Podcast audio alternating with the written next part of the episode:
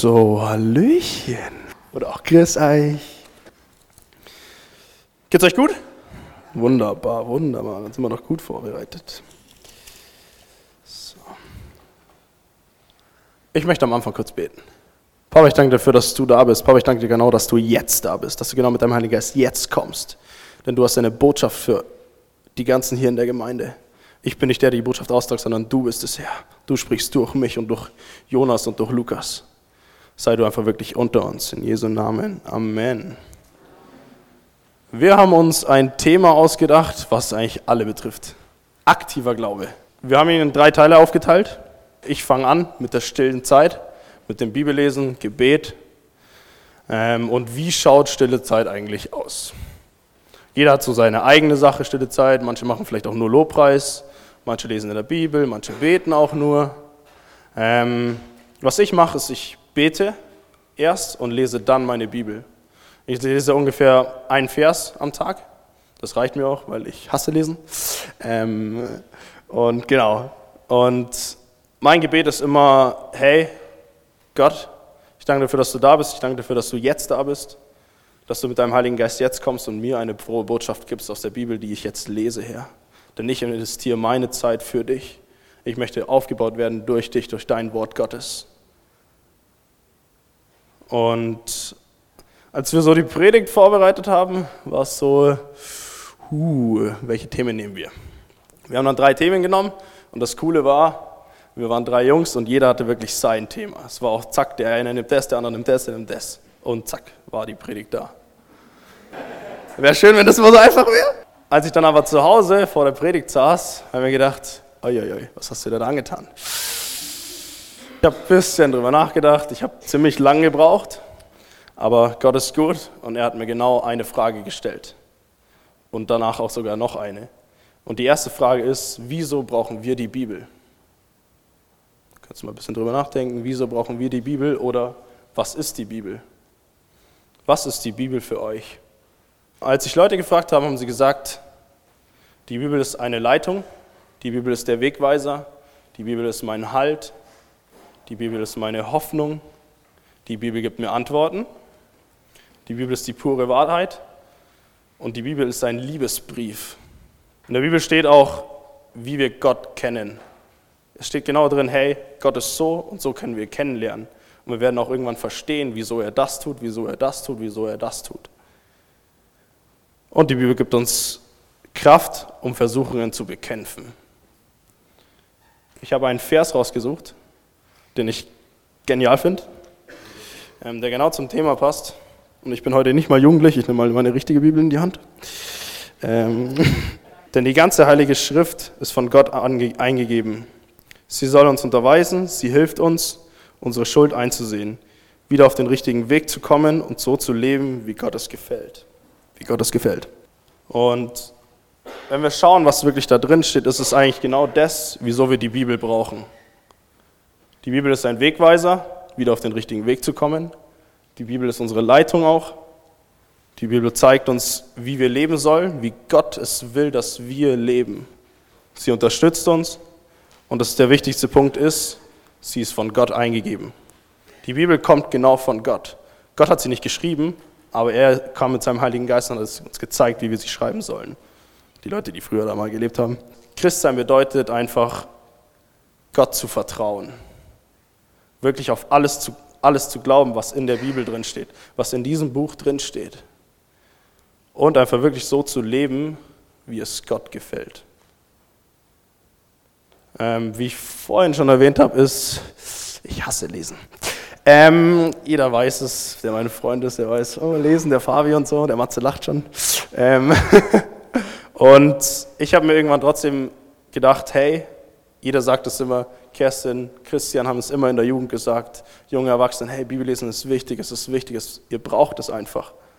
Und ich habe mir gedacht, ja, pff, stimmt gar nicht. Pff, ich, mein Leben ist gut, es passt alles. Ich bin fröhlich, bin immer lustig drauf und habe aber dann irgendwann einen Punkt gefunden, wo ich gemerkt habe, hey, ich fange es jetzt mal an. Ich versuche es mal und probiere es mal aus. Ähm, ich habe es dann gemacht. Ich habe angefangen, Bibel zu lesen, habe gesagt, okay, ich nehme einen Vers, oder besser gesagt, eine ein Kapitel, lest es jeden Tag. Ähm, habe angefangen, irgendwann habe ich es wieder, ja, mal wieder eine Pause gemacht, wie man es immer macht. Und habe aber gemerkt, hey, es fehlt mir. Es fehlt mir wirklich im Wort Gottes zu lesen und was wirklich da drin steht. Ähm, ich habe es dann weitergemacht habe gemerkt, hey, das ist das, was ich will. Ich will in Gottes Wort lesen. Ich will wissen, was drin steht. Und ich habe mich dann dafür entschieden, das ICF College zu machen. Die Bible Challenge. Das ist eine Bibelschule im ICF. Da lernen wir, wie es um die Bibel geht und was in der Bibel drin steht. Und es wirklich zu wissen, was Gott, wie eigentlich Gott will, dass ich lebe. Denn ich habe es davor nicht getan. Ähm, die Bibel erfüllt mich auch. Und ich finde es genial, dass wir dieses Buch haben, denn es ist auch manchmal lustig, dieses Buch. Das wissen die meisten gar nicht. Die denken immer so, oh, die Bibel, ah, die wurde früher geschrieben und das brauchen wir gar nicht. Ah, nein, wir brauchen es trotzdem. Und genau, am Schluss habe ich noch einen Vers, wo es genau darum geht.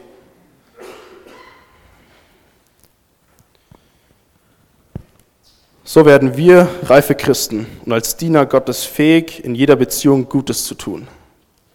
So werden wir reife Christen. Ähm, die Bibel hilft uns wirklich, reif zu werden, um wirklich dann auch Diener Gottes zu werden. Wir müssen uns für den Dienst Gottes, für unsere Gaben, müssen wir uns vorbereiten. Und wie schaffen wir das? Durch die Bibel. Und zu erkennen, welche Gaben wir auch haben und die Antworten zu bekommen dafür und sie dann auch einsetzen zu können. Seitdem ich die Bibel lese, gibt mir Gott Türen und Türen und Türen, damit ich in seinem Reich Gutes tun kann damit ich gute Werke tun kann in jeder Beziehung auch. Und da haben wir gleich das nächste Thema, Diener Gottes. Und da möchte ich den Lukas vorbitten.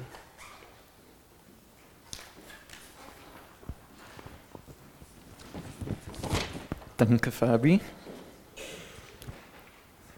Aktiv glauben.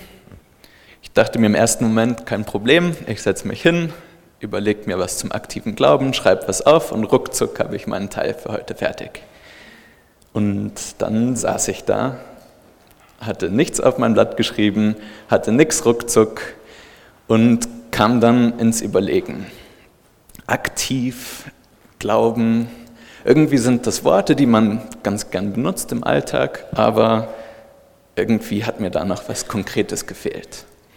Dann dachte ich, okay, ich drehe das mal um aus dem Aktiv schaue ich mir einfach mal das Gegenteil an. Weil aktiv glauben ist schon mal nicht passiv glauben. Und passiv glauben, das wäre ja irgendwie Glaube, der aber trotzdem keinen Unterschied in meinem Leben macht. Und im Umkehrschluss würde das ja bedeuten, dass ein aktiver Glaube sehr wohl einen Unterschied in meinem Leben macht. Es würde bedeuten, dass er mein ganzes Leben irgendwie beeinflusst. Und dann dachte ich, okay, ich schaue mir jetzt einfach mal eine, eine genaue Definition an von diesem Wort aktiv. Und ich bin dann kurzerhand ins Internet gegangen und habe mir die duden.de Seite für das Wort aktiv aufgerufen.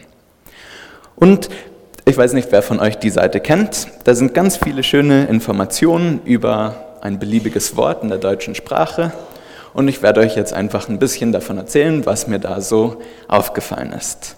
Es fängt damit an, dass die Wortart beschrieben wird. Aktiv ist ein Adjektiv. Die Häufigkeit von aktiv ist relativ häufig und zwar befindet sich das unter den tausend häufigsten deutschen Wörtern. Dann wird die Worttrennung genannt. Aktiv. Und dann kam etwas und ich dachte, vielleicht hilft mir das ein bisschen weiter.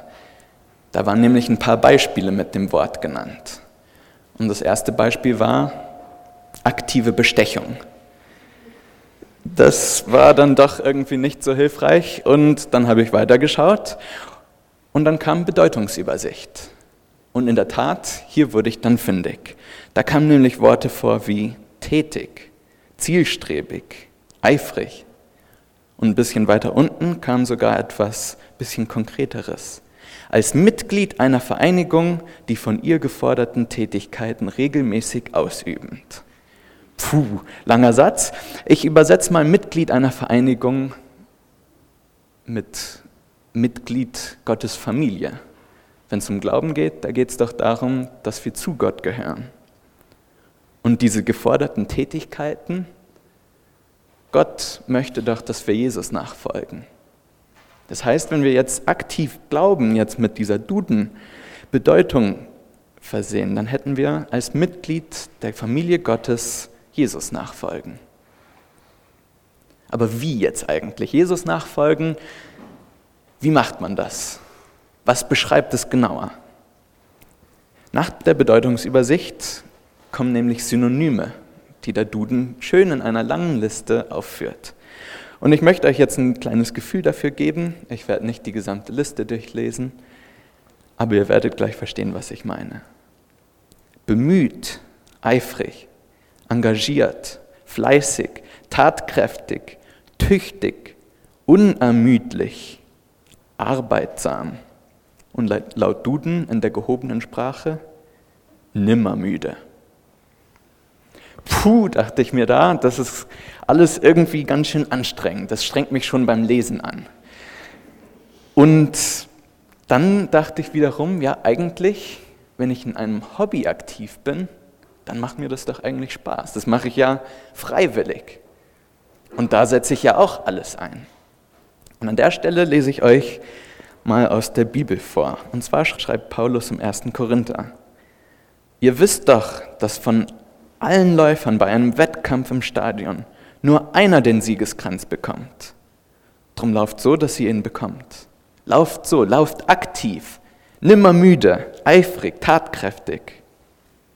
Und dann geht's weiter. Jeder Wettkämpfer verzichtet auf viele Dinge, nur um einen vergänglichen Siegeskranz zu bekommen. Wir aber, wir werden einen unvergänglichen erhalten. Und das bedeutet für uns, wenn wir Jesus nachfolgen, dann haben wir das allerbeste Ziel vor Augen. Ist es nicht toll? Ist es nicht wert, diesem Ziel nachzufolgen? Und das Tolle ist, Gott freut sich auch. Und wenn er sich freut und er sagt, das ist gut, was du tust, dann wird er dich dabei segnen und er wird dir die Freude dafür geben. Und zack, macht es Freude, aktiv Jesus nachzufolgen. Und jetzt könnte vielleicht jemand fragen, schön und gut, aber was denn jetzt genau? Reicht es aus, wenn ich mich daheim einfach auf die Couch setze und Mai, ich bete dann für die Probleme der Welt und am nächsten Tag setze ich mich da wieder hin und bete ein bisschen weiter und das war's? Da findet Jakobus ziemlich klare Worte dazu. Und zwar schreibt er, so ist es mit einem Glauben, der keine Werke aufweist. Für sich allein ist er tot. Oder für sich allein ist er passiv. Das ist kein aktiver Glaube. Und dann schreibt er, aber es könnte jemand sagen, der eine hat eben Glauben und der andere Werke. Zeig mir doch einmal deinen Glauben, wenn du keine Werke vorweisen kannst. Und ich werde dir meinen Glauben aus meinen Werken beweisen. Er sagt da ganz klar, Glaube und Werke, das gehört zusammen. Ein aktiver Glaube bedeutet handeln. Es bedeutet ein Segen für andere Leute sein. Es bedeutet Gott dienen, es bedeutet Menschen dienen. Und das schaut mit Sicherheit mit bei jeder Person ganz anders aus. Für den einen bedeutet es, eine verbindliche Aufgabe anzunehmen. Zum Beispiel in der Gemeinde.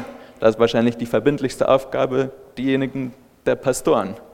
Aber es gibt noch ganz viele andere Bereiche innerhalb der Gemeinde. Genauso gibt es verbindliche Aufgaben im Ehrenamt, wo man sich sozial einsetzt. Das sind Dinge, wo man Zeit investiert, wo man die Dinge, die Gott einem gegeben hat, Stärken, Begabungen, die gibt man weiter. Und da leben wir aktiven Glauben. Und das kann jeder von uns, ganz egal, ob er in so einer verbindlichen Aufgabe ist oder nicht. Es könnte auch einfach sein, sich Zeit zu nehmen für Bekannte oder für Leute, die Hilfe brauchen im Haushalt. Es könnte sein, dass man Hilfe braucht in der Schule oder wenn man krank ist. Dort kann man Zeit investieren und ein Segen sein. Das bedeutet es aktiv zu glauben und aktiv zu leben für Gott. Und genauso wie man Zeit geben kann, kann man genauso auch finanziell geben. Finanziell einer Gemeinde Unterstützung geben, finanziell Sozialprojekte unterstützen, Freunde, die vielleicht nicht so gut dran sind, finanziell unterstützen. Es gibt so viele Möglichkeiten und ich bin der Zuversicht, dass Gott uns die Augen für diese Möglichkeiten öffnet. Und ich möchte uns heute ermutigen, lasst uns ein Segen sein für die Leute um uns herum. Lasst uns die Dinge, die Gott uns gegeben hat, weitergeben an die Leute um uns herum. An Gott weitergeben, an die Gemeinde weitergeben. Und Gott wird es segnen und er wird uns mit Freude ausstatten. Und es ist eine wunderbare Sache, wenn wir so Gott dienen und wenn wir uns ihm so zur Verfügung stehen. Und genauso darüber hinaus möchte Gott uns zu anderen Leuten schicken und möchte, dass wir ihn anderen Leuten bekannt machen. Und da darf der Jonas nach vorne kommen.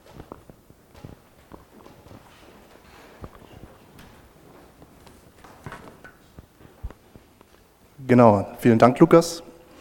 Ähm, ja, wie der Lukas schon gesagt hat, ich komme jetzt zum dritten Teil von diesem Thema aktiv Glauben. Ähm, Christsein, Glaube nach außen und vor allem auch ähm, transparent zu sein gegenüber anderen. Und ich möchte euch dazu kurz eine kleine persönliche Geschichte von mir erzählen, ähm, wie das bei mir war oder wie das bei mir ist. Und zwar ähm, ist das passiert während meiner Ausbildung. Ähm, da war eine Arbeitskollegin von mir, die hat, ich weiß nicht mehr, ob sie das mir erzählt hat oder ob sie das im Gespräch mit jemand anders war. Auf jeden Fall hat sie sich mit jemandem unterhalten und hat dann gesagt, sie geht öfter mal in Club zum Feiern. Früher hätte man gesagt, man geht in die Diskothek zum Tanzen. Und ich habe mich dann eben eingemischt und ein bisschen ähm, Hintergrundstory noch dazu. Der Club, in den sie gegangen ist, das war das Neuraum, falls das jemandem was sagt. Das Neuraum wie gesagt, eine Diskothek in München und das ICF feiert in den Räumlichkeiten vom Neuraum am Sonntag immer seine Gottesdienste dort. Und ähm, zu der Zeit bin ich damals abends immer noch in den Gottesdienst vom ICF gegangen. Genau, und dann hat sie eben gesagt, sie geht öfter feiern im Neuraum. Und dann habe ich gesagt, ähm, ja, weißt du was, ich bin auch öfter im Neuraum, jede, jede Woche einmal sogar. Und dann hatte ich natürlich ihre Aufmerksamkeit. Und dann sind wir halt so ins Gespräch gekommen. Ich habe ihr dann von mir erzählt, mit dem Glauben, mit dem Christsein und so weiter. Und ich war erstmal sehr positiv überrascht, weil sie war wirklich interessiert und hatte keine Vorurteile oder irgendwie sowas. Das hatte ich nicht erwartet. Und dann ist es eben auch immer wieder dazu gekommen, dass wir immer wieder darüber geredet haben. Aber nicht, weil ich jetzt von alleine angefangen habe, ihr davon zu erzählen, sondern weil sie mich gefragt hat. Sie ist auf mich zugekommen und hat dann gefragt, wie ist das und wie ist dies. Und dann haben wir einfach darüber geredet und ich habe ihr das erklärt. Ja, irgendwann war das dann auch so, dass ich sie auch in den Gottesdienst vom ICF eingeladen habe. Und es kam dann auch irgendwann so, dass ich ihr die ganze Sache erklären wollte, dass Jesus am Kreuz für unsere Sünden gestorben ist und so weiter. Und äh, damals hatte ich keine Ahnung, wie ich das erklären soll, wie ich das rüberbringen sollte. Und mir haben so ein bisschen die Worte gefehlt. Ich habe dann schnell dem Christian geschrieben damals, kam auch prompt eine Antwort, die mir sehr weitergeholfen hat und konnte es dann gut erklären. Leider ist es dann nie dazu gekommen, dass sie in den Gottesdienst vom ICF gekommen ist. Ähm, ich habe auch jetzt keinen Kontakt mehr zu ihr. Ich weiß nicht mehr, äh, wie es ihr geht oder was sie so macht. Aber das ist eben vielleicht gar nicht so schlimm, weil da finde ich das Bild, was ähm, Ulrich und Regina Hees verwendet haben, die waren vor ein paar Sonntagen da und in ihrem Seminar haben sie das Bild von einem Reisebegleiter erwähnt, dass wir als Christen Reisebegleiter sind für Nichtchristen, für Nichtgläubige auf ihrer Reise, auf ihrem Weg zum Glauben. Dass wir vielleicht nur eine Station sind und ihnen davon erzählen. Und vielleicht ist nicht sind nicht wir die Station, wo es bei denen Klick macht, wo der Funke überspringt oder so, sondern erst die nächste.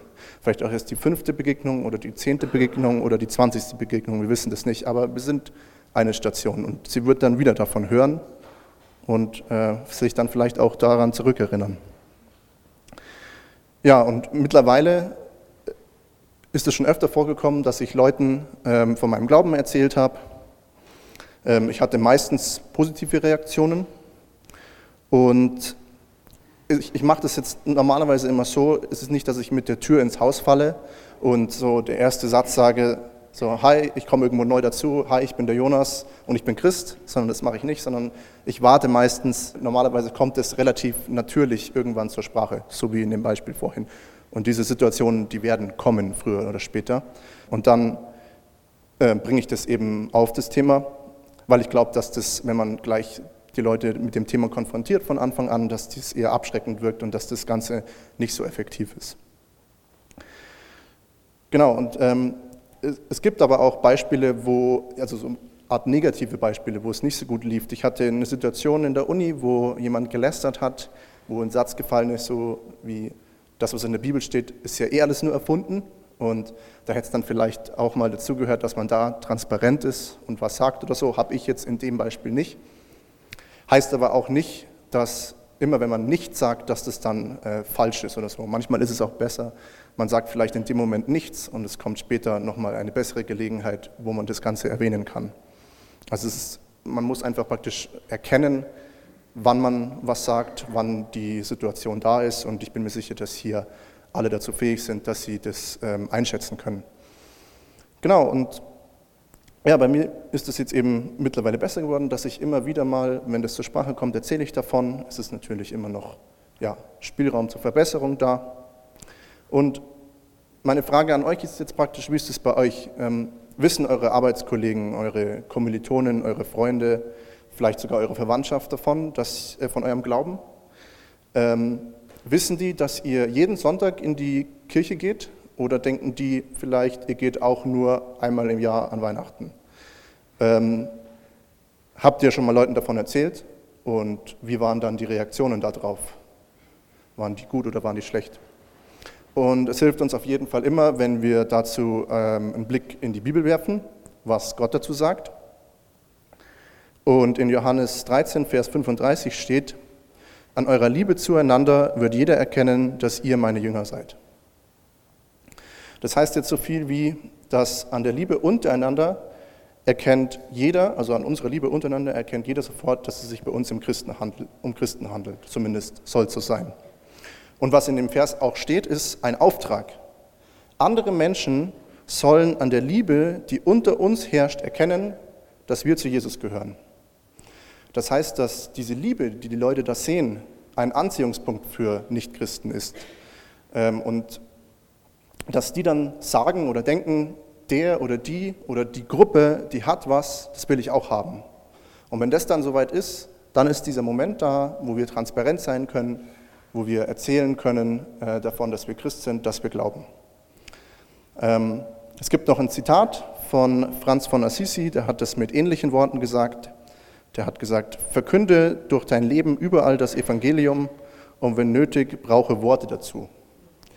Also was, es, was er hier sagt, ist, ähm, dass die Leute das schon eben durch unseren Lebensstil, an unserem Umgang miteinander erkennen sollen, dass wir Christen sind. Aber wenn sie es aus irgendeinem Grund nicht verstehen, dann sollen wir eben auch noch Worte dazu gebrauchen, unseren Mund gebrauchen und ihnen davon erzählen. Ja, und ich hoffe einfach, dass wir in unserem Leben immer mehr lernen, diesen Glauben auch aktiv im Alltag zu leben und im Umgang mit anderen transparent zu sein ähm, und ehrlich zu sein, dass wir dazulernen, dass wir lernen, wann wir was sagen können, wann wir was vielleicht nicht sagen. Und ich bin mir ganz sicher, dass wenn wir Gott um Hilfe bitten und ihn fragen und ihm konkret bitten, dass er uns hilft, dass er uns dann die ganze Zeit zur Seite steht und uns hilft. Ja, vielen Dank.